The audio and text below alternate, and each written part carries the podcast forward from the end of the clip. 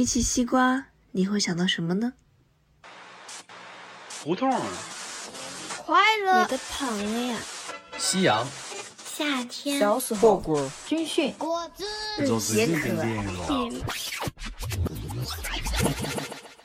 西瓜知道答案是 Viva La Vida 与 Himalaya 联合制作播出的人物对谈栏目。主持人小宁将邀请在各领域有所成就的年轻人作为嘉宾，聊一聊他们对自我和生命的探索及思考，为听众呈现同样年轻却别具一格的生命状态。I lost my best friend to 23. 这个世界上并不是非好即坏，人也不是非黑即白的。如果我们去意识到这样的一个东西，有这样的一个信息素养的话，其实我们就会在接触到一个事情之后，不那么轻易的去下判断。没有问题，这是最大的问题，有问题都不是问题。对我来说，提供了一个很好的方法论，它教会了我如何主动去就是寻找信息，以及在这个过程中如何主动去陌生人沟通。可以说，你要去一个国际组织工作去做扶贫，可能跟你要去进一个国际顶级咨询公司做咨询，对你人的能力要求可能是差不多的。没有任何一个事情不是我们可以在其中去更多的了解世界的一个复杂性的东西。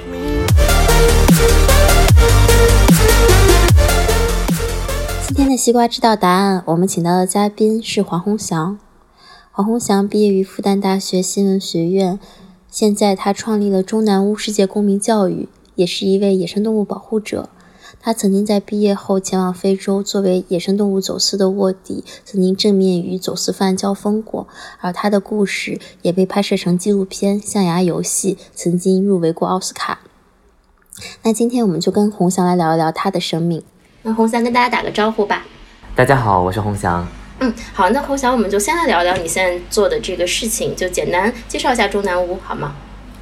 呃，我现在是中南屋的创始人。中南屋做的事情其实就是带着中国的青少年，尤其是大学生和中学生，在全世界去关注一些环境问题和社会问题，针对他们去做一些调研，并基于这样调研的发现，再去设计和执行一些公益活动。本质上就是带着大家在全世界做调研和做公益。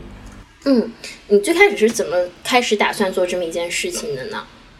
呃，是这样子的，我是当时二零一一年的时候从复旦大学新闻学院毕业，然后去了美国哥伦比亚大学学国际发展的硕士，然后因为一个偶然的契机，当时我在二零一一年年底的时候去了南美洲的厄瓜多尔去做了一个调研，去关注中国企业走进南美它遇到的一些环境问题，还有社区融入问题。那做了这个调研之后，就是我了解到，今天在这个世界上，其实有很多可持续发展问题跟中国有关，而这也意味着中国青年在这个过程中其实是可以扮演一个比较特别的角色的，因为他们一方面能与中国的利益相关方去沟通，因为毕竟是中国人嘛；另一方面，他们又更具备国际视野，然后可以更好的去跟国外的这些组织去沟通。也就是说，它潜在来说能够帮助建立一种中国和世界之间对话的桥梁。我就后来对这个话题越来越感兴趣。那次在厄瓜多尔调研之后，我自己写了一篇文章，就是在中国的媒体发表，把这种南美的故事讲回中国。后来我又去了秘鲁，又去了巴西。毕业后，我又去了非洲做了一些调研。后来在这个过程中，当我越来越了解这个话题，也都越来越对这个话题感兴趣之后，就希望能够带着更多的中国青年人去关注这个话题，去做我曾经做过的这些事情。所以中南欧就是这么成立的。明白，嗯，其实之前有听说过很多次你这个呃在非洲当卧底的这个经历，然后还被拍成一部纪录片，纪录片还入围了这个奥斯卡的这个嗯电影奖。那可以请你再多讲讲你那段经历，就当时发生了什么，为什么会成为这个卧底？你那个时候心里是什么样的这个感受和变化吗？嗯，好的。我在哥二零一三年哥大毕业的时候，其实当时就去了厄瓜多尔、秘鲁、巴西做了一些调研，但那个时候其实我还没有去过非洲，而非洲其实是一个我从小就特别向往有一天能够去，但小时候我会觉得特别遥远，不太可能抵达的这样的一个地方。那所以，我二零一三年，但我在啊做了那些调研之后，我就发现，其实今天非洲、南美它都不是遥不可及的地方，其实真的要去那些地方，并没有那么的困难。所以，二零一三年我就特别想要找一个机会去非洲看看。正好那一年，非洲有一个项目在南非，他在招募中国的记者到非洲那边去做一些跟野生动物保护有关的调研。那我当时拿到了这样的一个机会，于是就到达了非洲的南非。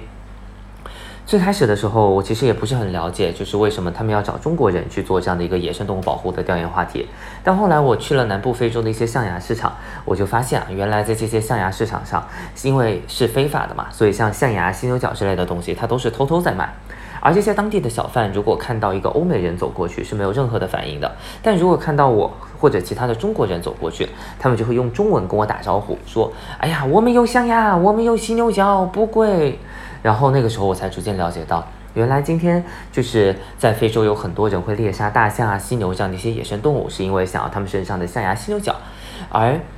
其实咱们中国可能是世界上至少在当时来说象牙犀牛角一个主要的买家，也因此，其实中国人在非洲涉及到野生动物保护的时候，我们的形象不是特别好。很多非洲人会觉得中国人都买象牙，都吃野生动物，都吃狗肉，诸如此类的。那因为这样的一个便利，所以当时我在这个市场上去做一些调研，其实特别方便。我想要问什么我就直接问，我想要拍照我就直接拍，没有任何的问题。那。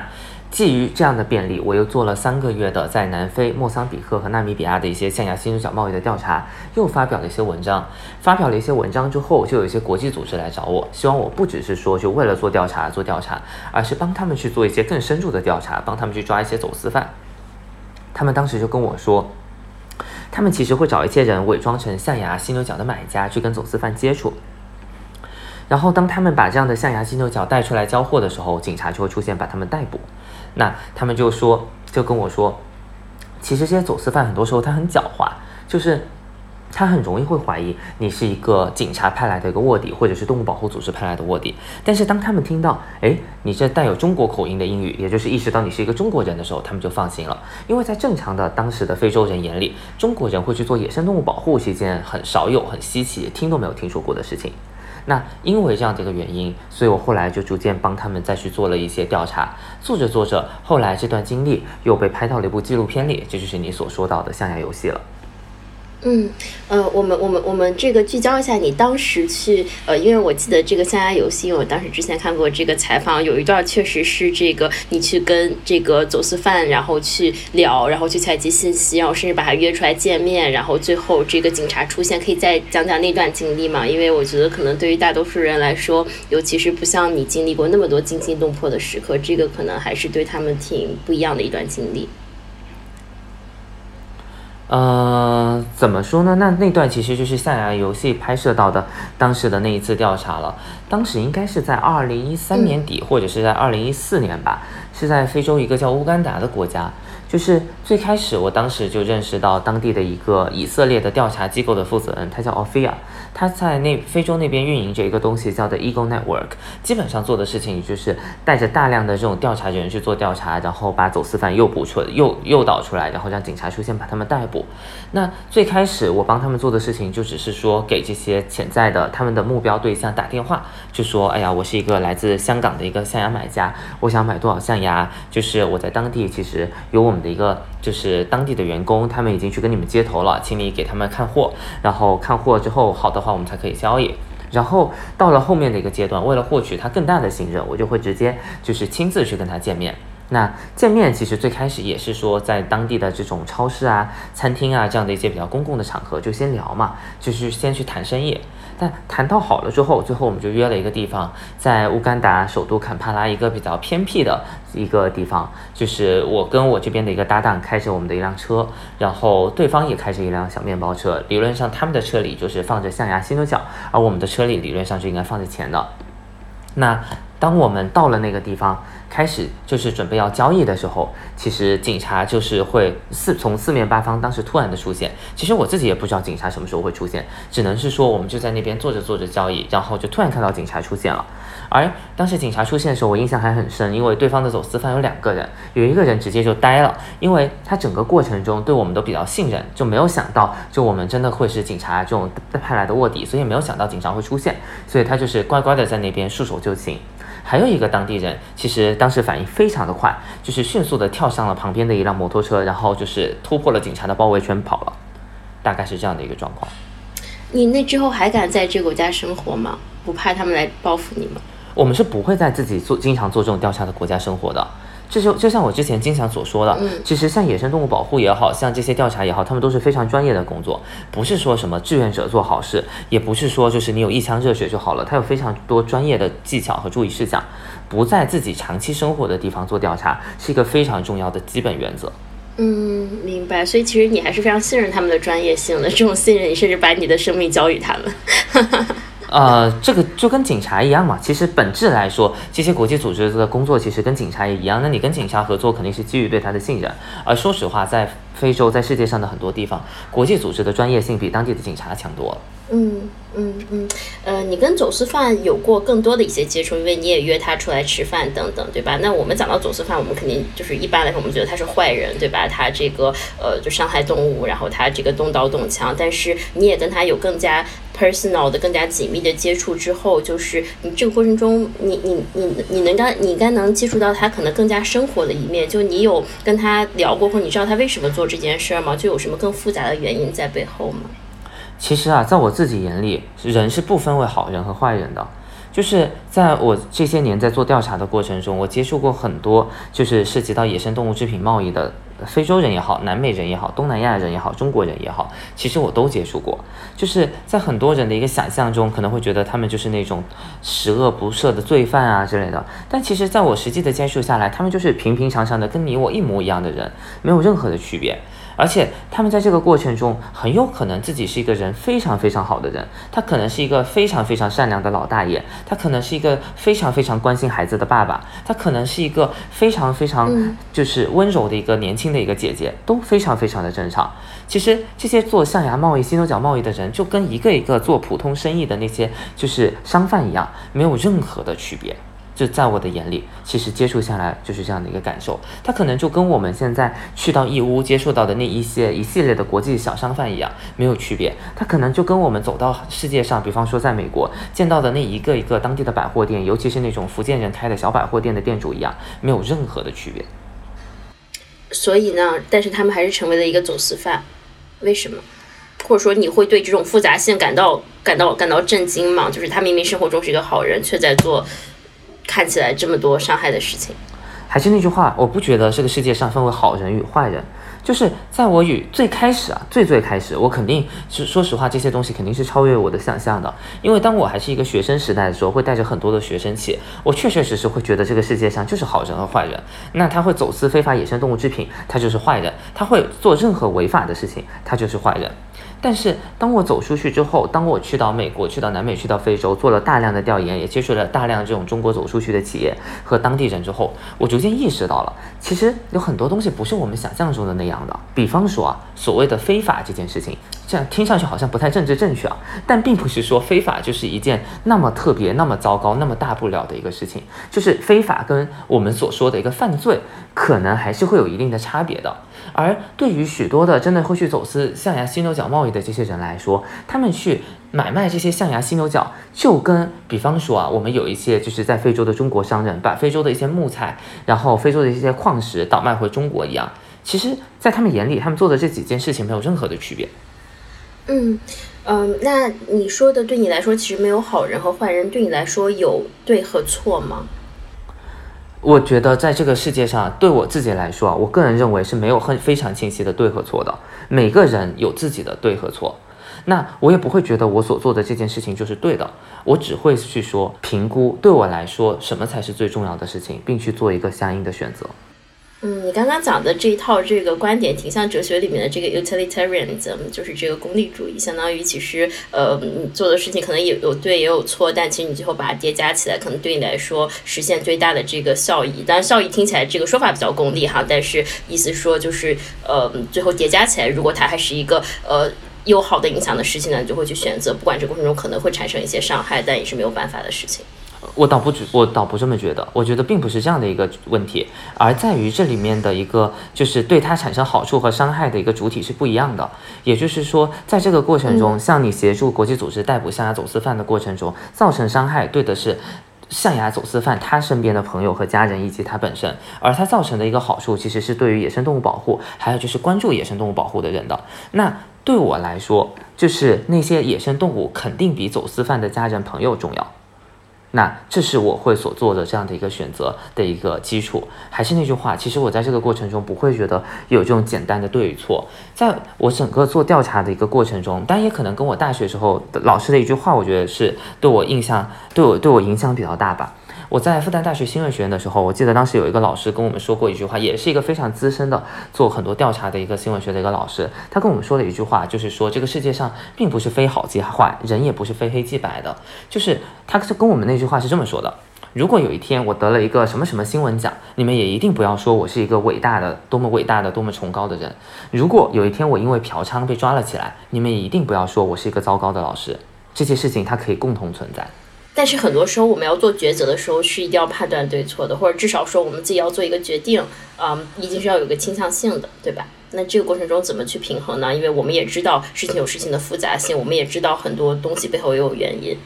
我不觉得是要需要去判断对错，我会去觉得需要判断的是这个事情的一个重要性，以及在里面各个事情对自己来说的重要性。就我不会现在。怎么说呢？在经历了很多的这些调研，尤其是在我做的这些事情过程中，我是经常会接触到一件事情的很多不同相关方的。比方说，那我自己就是一个动物保护主义者，我就是一个环保主义者，我也接触非常多动物保护组织、环保组织。在他们眼里，这些很多时候，尤其是如果他们不接触到那些走私犯的时候，他们真的眼里那些人可能就是十恶不赦的坏人。但我在这个过程中，我又去做很多的调查，所以其实那些所谓的走私犯，其实我在跟他们做调查，我在接触他们的时候，他他们可能对我来说也真的就是像朋友一样的存在。他们可能会请我一起吃饭，跟我一起喝酒，跟我一起聊天，跟我一起聊理想，都是非常非常正常的状况。所以对我来说，他们不是一个简单的符号，他们对我来说就是一个有血有肉的一个人。所以我觉得在现在这样的一个状况下，我不会去轻易的用一个对与错来衡量一件事情，我也不会去就是站在一个道德的高地上去觉得我做的这个事情就是对的。我经常会去说，当我去做一件事情的时候。不代表我认为就是对的，只代表我做出了这个决定，就是这么做对我自己来说很重要。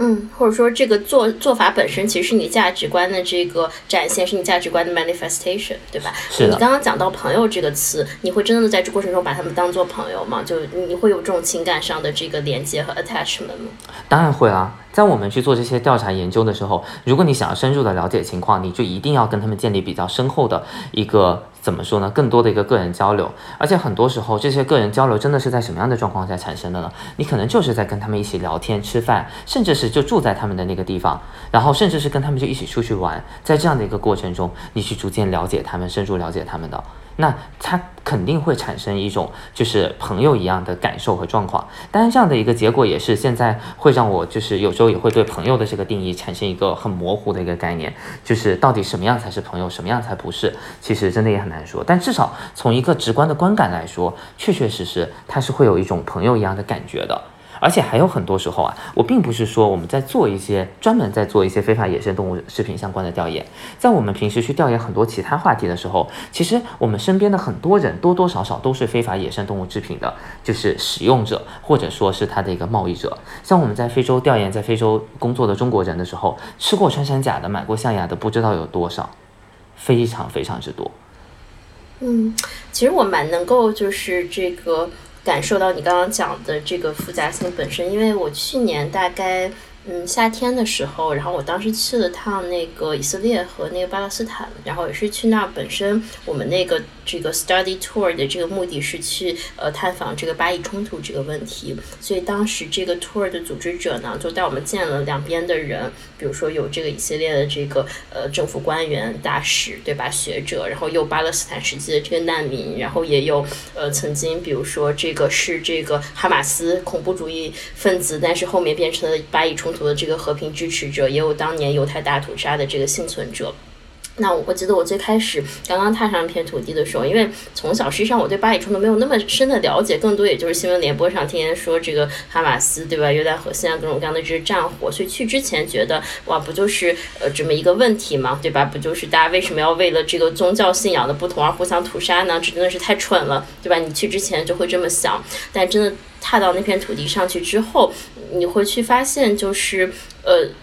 就两边的人在讲述同一段历史，但是他们所讲述的这个真相是完全不同，甚至是冲突的。而那个真相对于他们每一方来说，就是他们自己的真相，他们并没有在撒谎。可是，一件事情它其实有很多很多不同的这个真相，所以其实，嗯，那段经历本身还让我有蛮蛮深刻的这个，呃，就是反思的。其实很多时候我们在这个呃大学的这个。校园里面，或者说我们一直以来教育我们获得的，其实更多是一个结论性的这个东西。对吧？这个世界是什么样子的？那最后这个结论，它很有可能是经过一个非常长期的这个进化，然后不同利益相关方之间的一个博弈形成的一个动态平衡。但是我们因为没有办法去置身到这个问题当中，我们只是在一个旁观者的角度，其实你很难去看到这个动态平衡本身的这个复杂性。也包括说那段经历，其实让我就像你刚刚讲的一样，就是这些呃过程中的人，他不再只是一个好人和坏人的代名词，他其实变成了一个一个真实的生命，对吧？他站在他那个角度发出的这个呐喊，你像你刚刚讲的这些走私犯，他也是活生生的人，对吧？他也是这个呃一个爸爸，对吧？一个爷爷，他可能不走私，他可能就活不下去了，他就 they have to，就他要养活他的家人。就像这个当年就是这个这个哈马斯恐怖主义者，那就是因为他自己的家人被以色列军方杀掉，他不得不这么做。嗯，所以其实那段经历还是对我冲击蛮大的。所以其实这儿我也想跟你聊一聊，因为你带很多这个中学生和大学生出去，那你。前面其实也讲到，其实你们在做的事儿是一个教育的这个相关的这个事情。就呃，你怎么看待现在的这个呃大学教育呢？或者说，我们怎么能够更加让我们现在在这个已有的这个体系下，能够让呃学生更好的去接触到这个世界可能比较真实的这种复杂性，而不是只是在象牙塔里面看到很单一、很很非黑即白的东西。其实我是这么看待的，我倒不会就是把它简单的就是称之为一个。大学教育这个问题，因为大学教育这个问题里面，我觉得也是分为很多不同的东西的。就我刚刚所讲到这个问题啊，其实我个人觉得是一个信息素养的一个问题，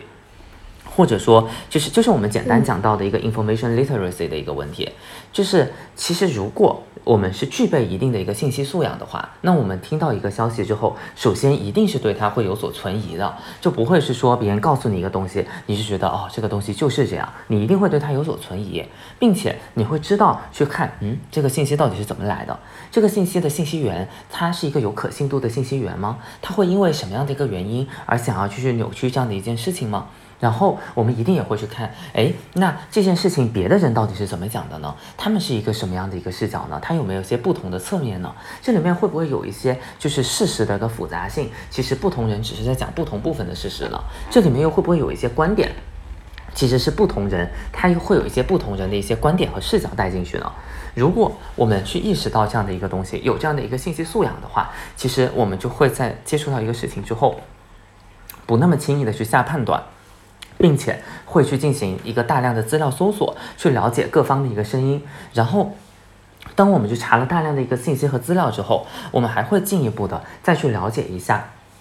就是我们能不能从信息资料中走出来，又去实实在在的去接触到里面的相关方，去听一听这里面的各个相关方到底是怎么说。最后，最后，当我们真的经过了这一轮之后，我们再相对谨慎的去做出一个结论，做出一个判断。刚刚我讲到的这个东西，我称之为信息素养。而在我们中南屋的项目之中，其实也跟我们在带学生做的事情很有关。我们在其实我们带着中国的青少年学生去做的一个事情，本质上就是带着学生去做调研。什么是调研呢？无非就是一个提出问题，再做案头调研，也就是我刚刚所说的查大量的资料，再到一个就是去做第一手调研，也就是说，比方说去采访相关的人的一个过程。那在这个过程中，其实我们会意识到，大家在这方面。就我们所接触的大多数的中国的大学生和中学生，其实是不太有这个意识的。比方说，大家可能都会去查资料，但可能查个百度就完了，可能都不会去用 Google。比方说，大家查资料可能看中文就完了，都不会去看英文到底是这这件事情到底怎么说。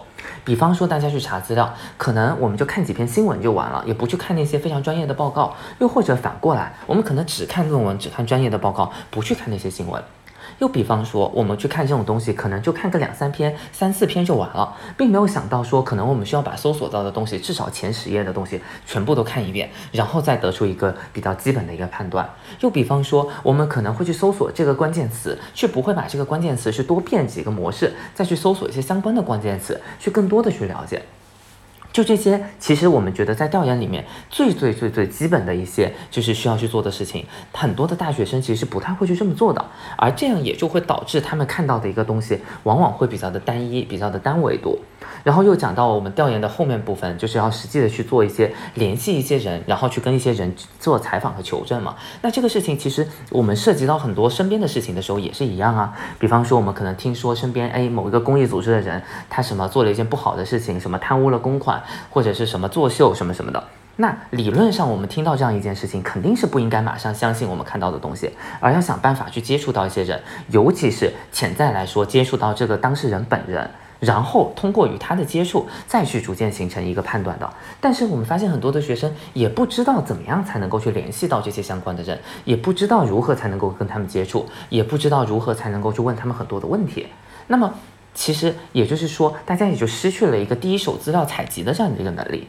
就我觉得现在我们会在国内所看到的很多的一个状况，跟我们刚刚讲到这种信息素养的匮乏和调研能力的缺失是有非常密切的关系的。这是我自己个人的看法。你觉得这种信息素养的匮乏来自于什么？就尤其很多你带的这个学生，他也是非常好的，这个不管是中学还是这个大学出来的，那他写了非常非常多科研的论文，对吧？甚至可以去发表，但是生生活中的这种基础的信息判断还是做不好，为什么呢？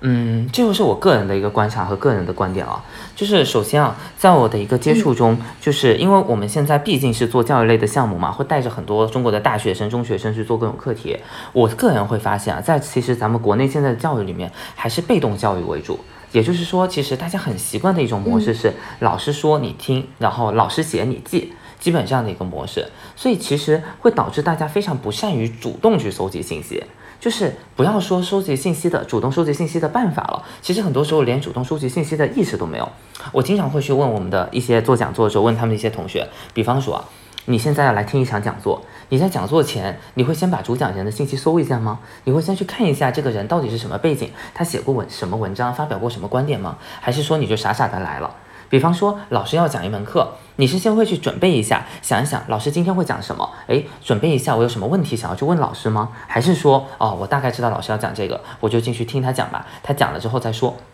就是我觉得，其实在我接触下来啊，咱们中国大部分的学生都是非常习惯于这样被动的教育的，也因此就会经常出现一个有意思的现象，你向他们提问，发现他们提不出问题，没有问题。然后我经常跟我的学生们讲，没有问题就是最大的问题，有问题都不是问题。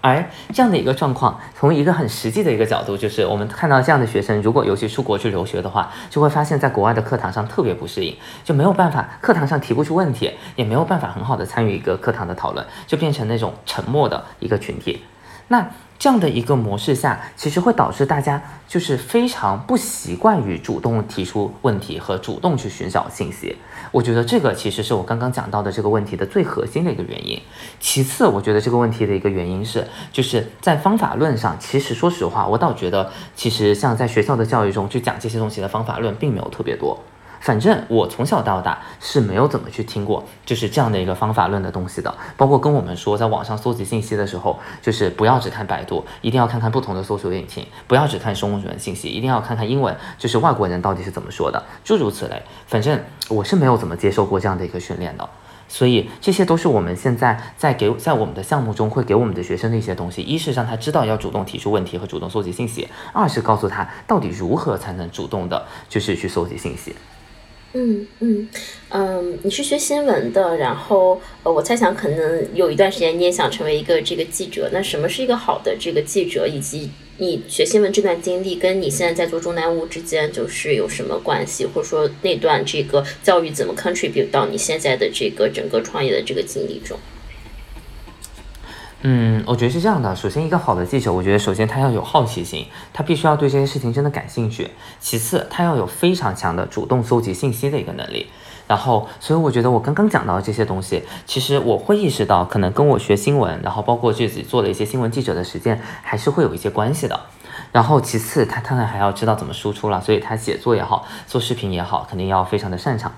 那我会觉得，后来我虽然自己没有当成为一个新闻记者，但其实我本质上在国际上所做的很多对于各种话题的一个调研，包括我们现在带着学生去做调研，本质上都跟我当时做新闻记者的时候的这种新闻调查是一样的。就是说，他我觉得学新闻对我来说提供了一个很好的方法论，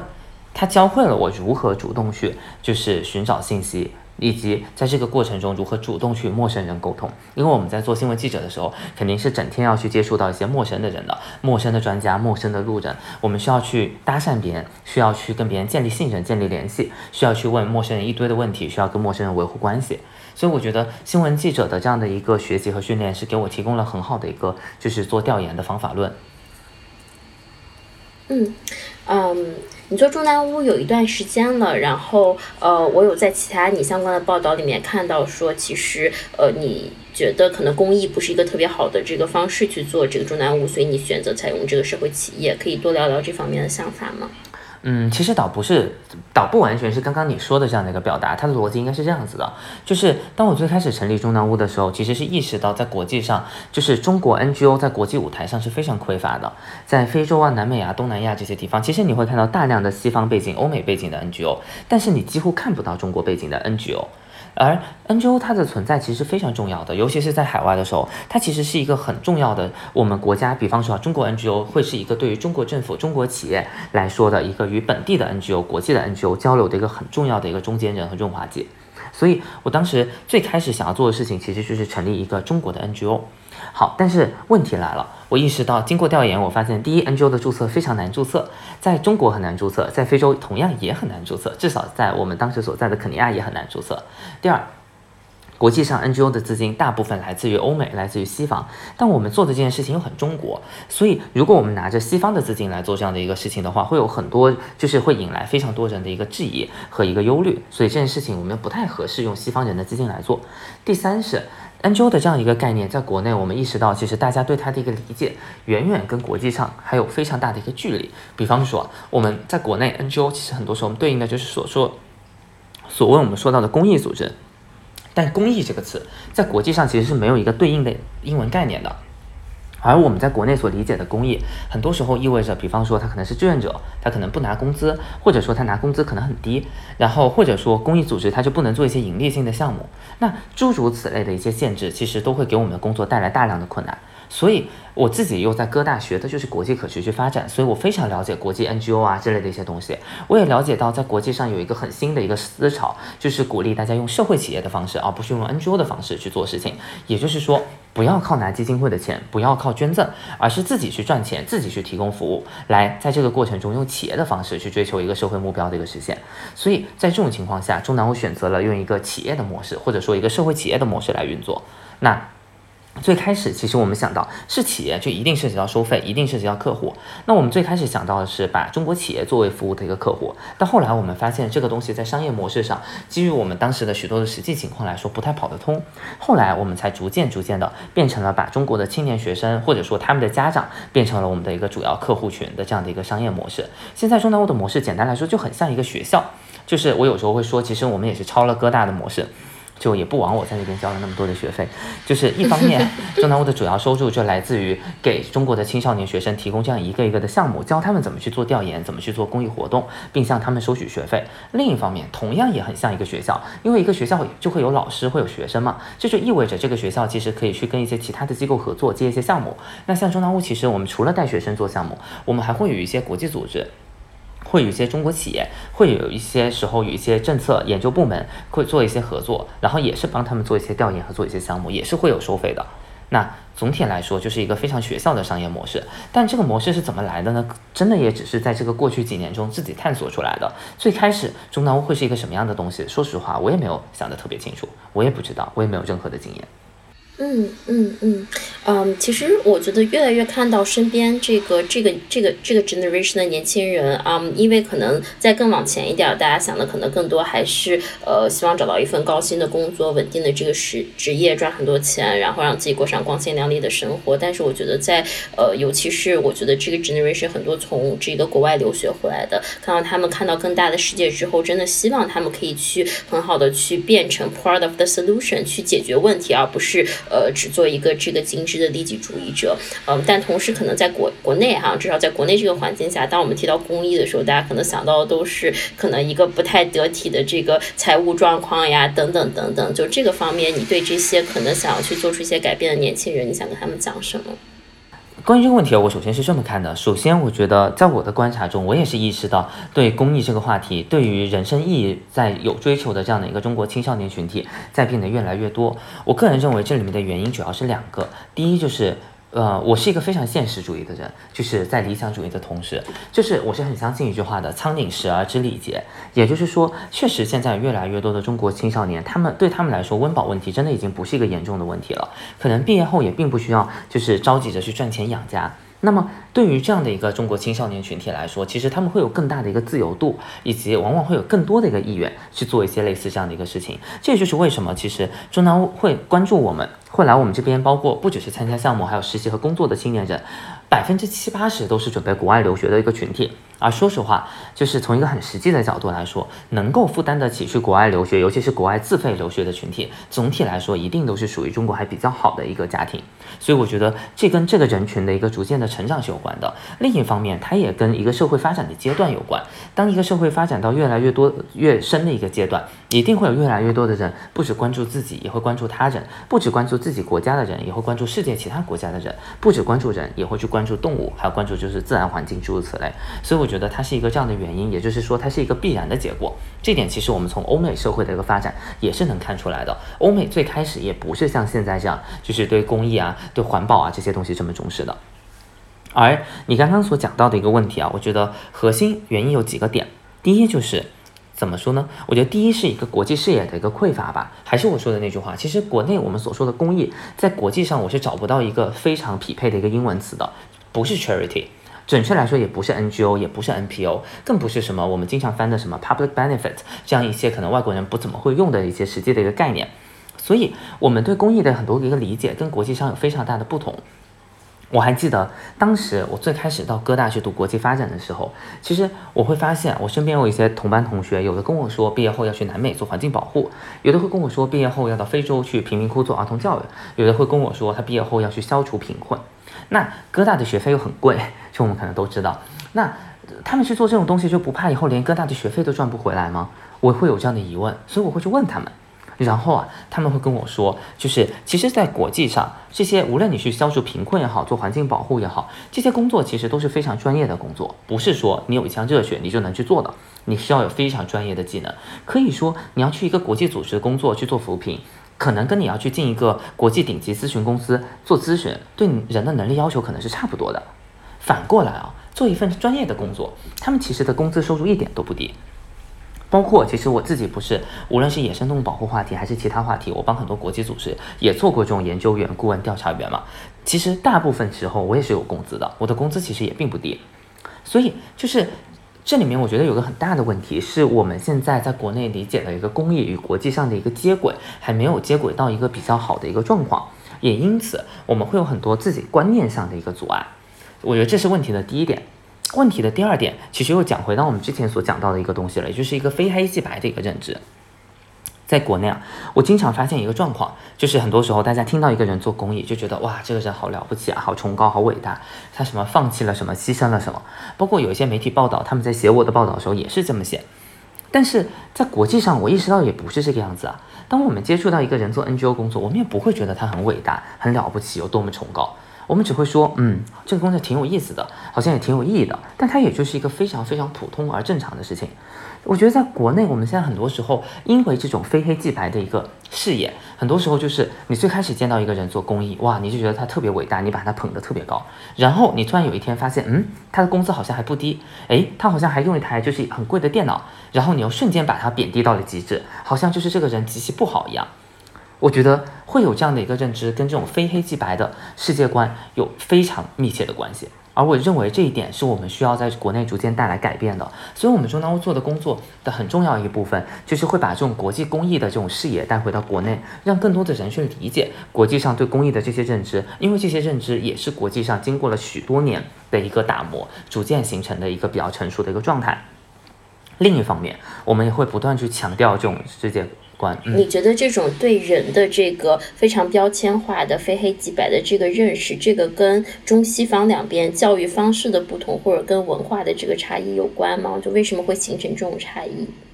嗯，我不觉得是跟中西方的教育有关，就是我在我们带学生的过程中啊，我们经常会跟学生说，我们要避免一个东西叫过度钙化，也就是说，把一些中国的东西就称为一定是中方。中国也分为很多不同的东西，我们的传统与我们的现代又很不同。以传统来说，各家的一个学说又很不同，儒家、墨家就是各家的一个学说又很不同。我一点都不觉得非黑即白的世界观是一个所谓中国的问题，因为你看咱们中国本来就有一句老话叫什么“兼听则明”，这是什么？这是中国的东西，这是中国的老话，所以我并不认为它是一个就是所谓中西方的一个差别，我只会说它是一个在今天中国的社会氛围和教育氛围可能跟就是其他一些东西的一个区别。所以这是个发展阶段的问题。我也不觉得它是发展阶段的问题，就是“兼听则明”这句话的一个提出，可是在非常非常久之前。我觉得它只是说，在这个社会，在这个时间点，它所呈现的一个状态。而你要说它为什么是这样的原因，它的原因我相信是非常复杂的，也不是简单一两句话就可以说明的东西。嗯，好。然后你刚刚有提到说，就是呃，很多这个你们带出去的学生，可能也是家庭背景比较好的，但是也不是所有的人都有这样的条件，能够真实的去到世界很多问题的这个根源的地方去看到具体是什么样的这个东西，看到这些其实并不是非黑即白的世界，它的这个复杂性。那对于这些可能没有这么多条件的人来说，他应该怎么在整个他从大学到这个我们讲踏入职场到结婚之前去完成这方面的这个教育和自我教育呢？这个问题我是这么看待的，我倒不觉得他为了要去了解世界的复杂性就一定要出国。出国其实很多时候只是说让别人去了解他们在对这个国外感兴趣的一些事情，去了解一些跟我们有巨大差异化的文化、巨大差异化的一个社会诸如此类的东西。但是去了解这个复杂社会的复杂性，一定要出国吗？我不这么认为。其实，在我们国内涉及到很多很多的一些事情，无论是我们平时听到的所谓的就是什么某一个公益组织的一个人，什么所谓的人设崩塌，或者说我们在国内涉及到什么 Me Too 啊，诸如此类一系列一系列的事情之中，我觉得没有任何一个事情不是我们可以在其中去更多的了解世界的一个复杂性的东西。而我们身边的小到真的，可能我们身边的很多事情，比方说啊，你的朋友跟你说，哎呀，那个班上的那个人他就是一个很不好的人，因为那个是他怎样怎样怎样。然后又或者你在工作的时候，你的一个你的一些同事跟你说，哎呀，那个同事其实是一个怎样怎样的人。当别人跟你这么说的时候，你真的一定就会相信吗？你会去进行信息的交叉验证吗？你会去自己接触一下他，再亲自去求证吗？就是这些东西，其实都是我们所说的最基本、最基本的东西，它并不需要我们到国外才能够去做。所以在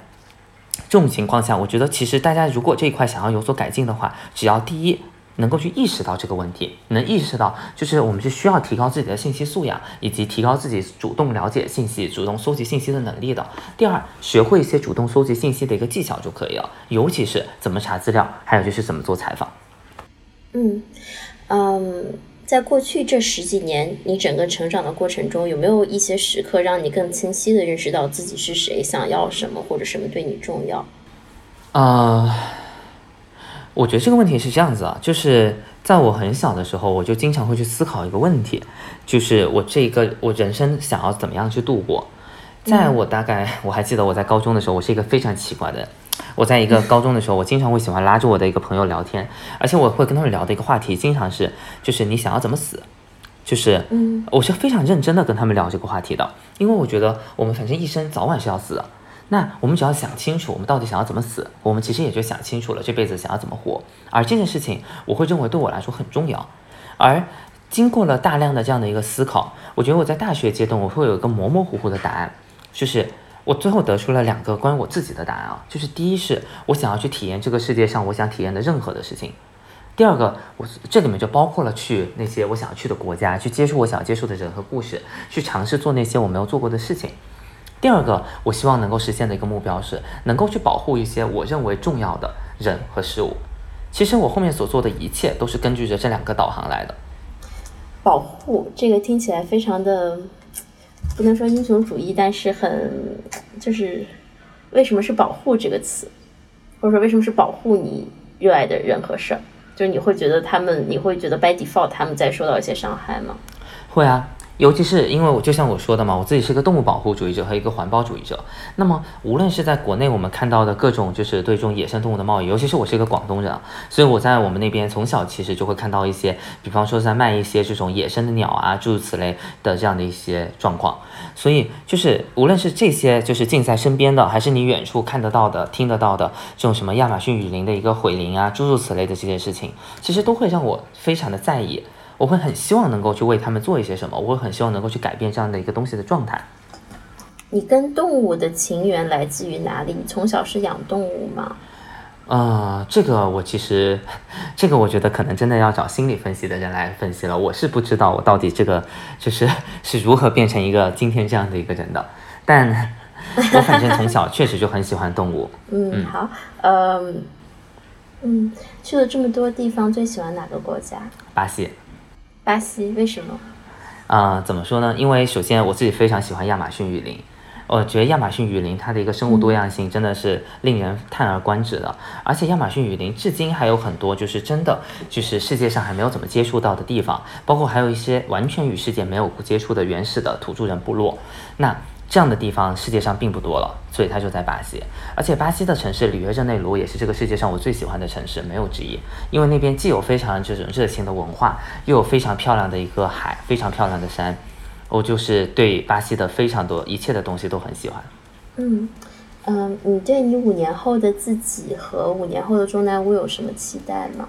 五年后的自己，就对我现在来说啊，我跟中南屋对我在我眼里就是一个一模一样的东西。对我来说，我没有没我没有不在于中南屋之外的任何不在中南屋之外的任何东西。所以五年后对我的期待就是，我觉得我会对自己的期待就是把中南屋带到它的 下一个阶段。而中南屋的下一个阶段，其实我会经常去说，就中南屋我们最后要做成什么样子呢？其实无非本质上就是一个中国的和平队。也就是说，我会希望倒不是五年后，我会希望十年后中南屋能够做成的样子是，每年能带着成千上万的中国青年人，在全世界各地，包括国外，当然也包括国内，去调研很多的社会问题，做很多的环保问题的调研，然后基于这些调研去做一些公益项目，这是我会希望的一个样子。也就是说，通过这样一件事情，能够实现三个目的。第一个目的是中国青年人走出去，为这个世界变得更好去做一些努力。第二件事情是，这些中国青年人走出去之后，会变成一些会变成中国与世界之间沟通的桥梁。第三个目的是，在这个过程中，这些中国青年人也会在这个过程中成长起来，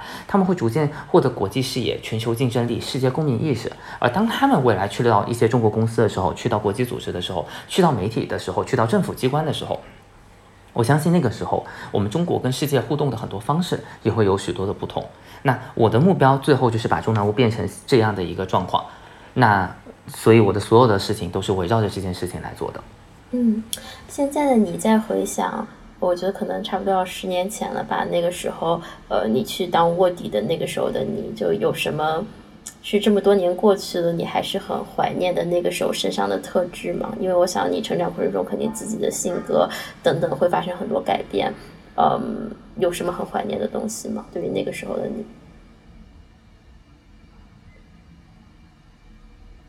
对你那个时候自己身上的一些特质，呃，我举个例子，比如说，可能对我来说，如果你让我去。呃，怀念这个十年前的自己。我今年二十七岁，十年前我是可能高中的那个时候，可能我觉得，嗯，因为对很多事情没有那么深刻的这个呃了解，或者没有那么多的这个成见，反而那个时候可能能能更加看见事物真实的样子。嗯，然后现在因为有了很多头脑中的框架标签，可能很多时候呃看到事情第一反应可能是自己头脑中的一个成见，所以我会很怀念那个时候呃我看事物的方式。就我是这个意思，有没有你身上那个时候的特质？你觉得到现在你还是很怀念，但可能现在 somehow 失去了，或者说慢慢的蜕变了？没有，我在我自己眼里，我是一直在完全没有。在我自己眼里，我是在不断尝试变成一个更好的自己。相反，就如你刚刚所说的一点，我反而会觉得我年轻的时候看到的东西受到太多的框架和标签的一个限制，导致我看不见事情真实的样子。那随着我也不会说我现在就能看见一个真实的样子，但我觉得我现在看到的世界、看到的东西越来越多了。所以我觉得我自己的每一刻，就是一方面，我觉得我自己现在的自己还有非常多的缺点，我还有很多很多不好的地方；另一方面，我会看到我每天的自己一定都会比昨天的自己又变得更好。一点，所以我没有任何就是这种怀念的，觉得自己失去了的自己身上的特质，但这是说的是精神层面。你要是从什么身体层面，那肯定是有的，逐渐后退的发际线，诸如此类的这些东西。嗯，呃，红翔，如果让你去画一幅画，去回答一个问题，你的生命是什么？你会画什么？嗯，好难说呀，我也不知道怎么样去回答这个问题。我觉得我可能会画一个地球吧。嗯，为什么？那可能也就是这个世界现在在我的框架中会有的一个样子。但我也希望有一天，真的我能探索的世界不仅限于这个地球，而能够到这个真的走到更广阔的一个宇宙中去。但从一个很现实的角度，我觉得我可能没有这样的一个机会。所以现在某种程度来说，对我来说的世界也就仅限就是这样的一个地球而已。那我觉得我自己的一生都是在一个不断去了解这个世界、探索这个世界，也尝试为这个世界去做一些什么的一个过程之中。所以，如果你现在刚刚问到这样一个问题的话，我觉得从一个很直观的直觉反应来说，我觉得我画的应该是一个地球。嗯，好，那我相信你的故事其实也给了非常多这个年轻人很多的这个关于探索自己、探索世界的启发。那 OK，也非常感谢红翔。那我们今天这个录制就可以到这儿结束，很高兴认识你，谢谢你分享你的故事，谢谢你。